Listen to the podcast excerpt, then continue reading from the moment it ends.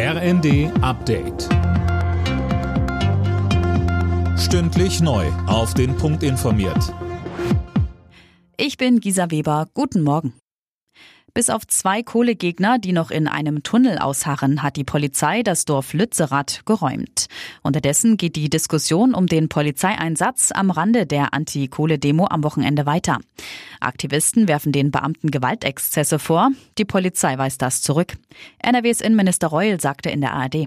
Ich werde mich um jeden Fall kümmern, der benannt wird. Und wir haben ein, zwei Filme im Netz gesehen, wo wir sagen, das sieht nicht gut aus. Das werden wir uns genau anschauen. Da haben wir auch Strafanzeige gestellt, vorsichtshalber, weil ich finde, das muss gecheckt werden. Aber diese Stimmung oder dieses Gerücht, was jetzt erzeugt wird, als wären da alles wild gewordene Polizisten unterwegs gewesen, finde ich schon ganz schön stark.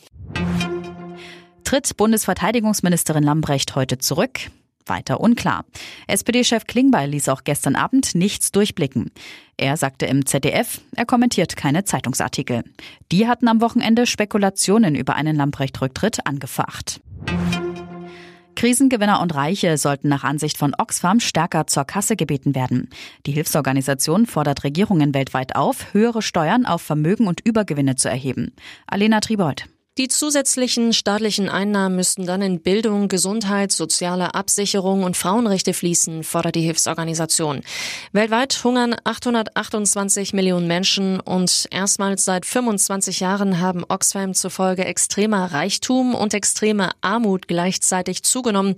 Konzerne und ihre superreichen Eigentümer müssten endlich ihren fairen Beitrag zum Gemeinwohl leisten, heißt es. Die deutschen Handballer haben den vorzeitigen Einzug in die WM-Hauptrunde klargemacht. Gegen den wohl stärksten Gruppengegner Serbien gewannen die Deutschen knapp mit 34 zu 33. Am Dienstag steht dann noch das letzte Vorrundenspiel gegen Algerien an. Alle Nachrichten auf rnd.de